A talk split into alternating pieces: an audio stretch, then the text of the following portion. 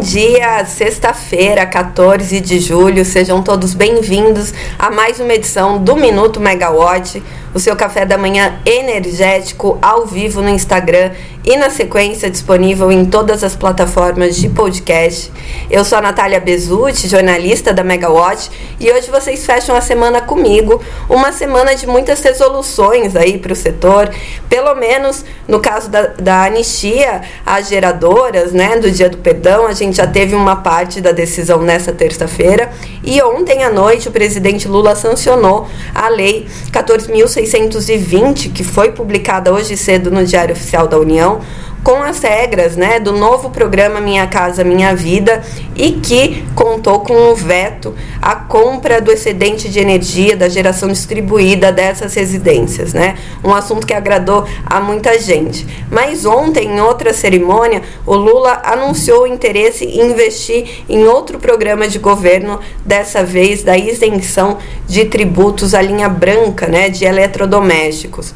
Bom, a gente vai falar rapidinho sobre isso, mas vamos dar uma passada pelo Minha Casa Minha Vida, que é um assunto que a gente já falou também em muitos minutos, né, por aqui, muitos episódios, mas ontem com a sanção a gente conversou com a, a, associações né, ligadas aí ao tema, a ABRAD, o FASE, que é o Fórum das Associações do Setor Elétrico, e também com a Solar. E de forma geral eles acharam positiva essa esse veto, né? Por quê? Porque as distribuidoras já estão sobrecontratadas, o preço da energia no mercado de curto, curto prazo está no piso e as, as distribuidoras teriam que comprar esse excedente de geração na faixa dos 400 reais por megawatt-hora.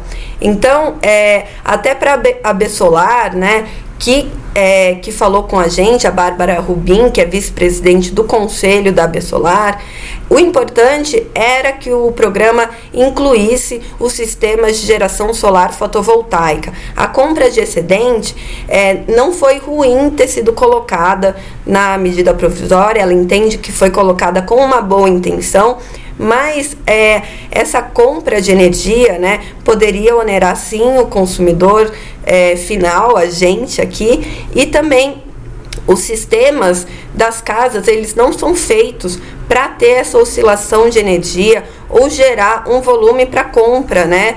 É, para venda dela, no caso, compra pelas distribuidoras. Então, de forma geral, o importante era manter o, aquele desconto de 50% para quem está cadastrado no CAD Único, que é o programa do governo também, né, de assistência de tarifa social. Então, a, o, o mais importante foi mantido para a Brad e para o FASE. Não vai gerar né, esse custo adicional para os consumidores. Então, de certa forma, todo mundo saiu ganhando com esse veto e com essa aprovação final. Bom, mas mal um programa foi aprovado ontem numa cerimônia de condecoração de, é, de cientistas. O presidente Lula anunciou, soltou ali para o vice-presidente Geraldo Alckmin e para a ministra Simone Tebet que também seria interessante lançar um programa para melhorar a eficiência dos eletrodomésticos nas casas das pessoas, né, dos consumidores finais. Quem, quem tem mais de 30 aqui lembra do programa, né, do selo Procel e da redução do IPI lá em 2009, um outro governo Lula, o Lula 2, que estimulou né, realmente essa compra mais eficiente.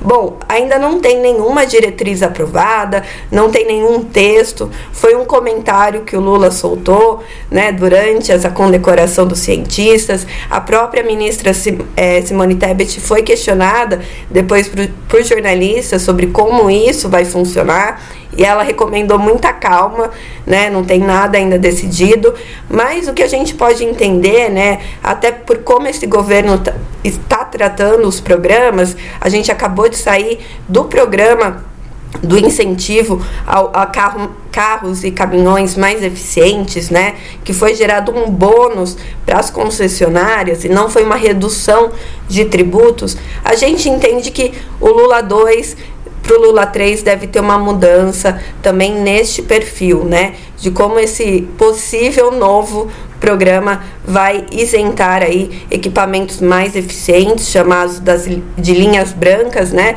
E dentro linha branca e dentro disso estão as geladeiras, é, os aparelhos de televisão. Então, retomar um pouco deste programa também, mas mais no perfil do que foi o dos veículos aí, que acabou de ser terminado e foram mais de 125 mil veículos adquiridos com esse bônus que o governo promoveu durante o programa. Bom, é, e já que a gente falou né, também de programas, a gente está na expectativa do PAC, do novo PAC, né? São sempre novos é, programas é, em gestões diferentes do governo Lula. Vamos ver também como é que ele sai, porque vai chegar com certeza na área de energia, porque ele promove os empreendimentos de infraestrutura. Já que a gente falou de muito programa de governo, né, no minuto de hoje, a gente tem a agenda do ministro. Agora, às nove, deve estar começando uma reunião do ministro com, essa, é, com a State Grid para tratar de investimentos em transmissão de energia no país. Vamos lembrar também que no último leilão de transmissão, né, que acabou de acontecer, a State Grid ela se inscreveu em quatro lotes, mas ela só participou de dois e não foi de uma forma agressiva, não levou nem agressiva não, competitiva, né, vamos melhorar, é, não foi de forma competitiva e também não levou nenhum lote para casa. Então vamos ver o que sai dessa reunião e também tem uma reunião, né, logo na sequência, às 10, com o vice ministro do Comércio, Economia e Indústria do Japão para falar sobre hidrogênio, hidrogênio e bioetanol. Não tem nenhuma é, nenhuma regra aí de qual hidrogênio vai ser na agenda do ministro. E ainda nessa sexta-feira tem um investimento muito importante aqui em São Paulo, né? Tem uma cerimônia de inauguração que o ministro também participa na cidade de Guarulhos às 14, que é o lançamento do etanol duto da Logum, que vai abranger, né, vai passar por três cidades do estado, Guarulhos, São Caetano do Sul e São José dos Campos. Então, essa expansão do etanol duto da Logum foi de 1,2 bilhão ao todo, a empresa investiu 3 bilhões no projeto, mas só essa expansão é de 1,2 bilhão. E a expectativa é que o etanol duto ele evite a emissão de 120 mil toneladas de gases de efeito estufa por, é, neste ano. Por quê? Porque com a passagem do etanol por esse escoamento, né, por esse duto, a expectativa é que retire 100 mil caminhões, né, se movendo aí entre as grandes cidades, os centros urbanos. A, a empresa, a Logum, ela também tem a expectativa que esse escoamento gere uma redução de 10% aí no preço do etanol. Bom, fora das agendas, mas com data marcada, é a saída do ciclone extratropical aqui do país, né? Ele começou pela região sul do, do país, já avançou agora aqui para o sudeste, mas ele deve ir perdendo força, avançando para o alto mar, é, agora nessa sexta para sábado, então ele já está para sair.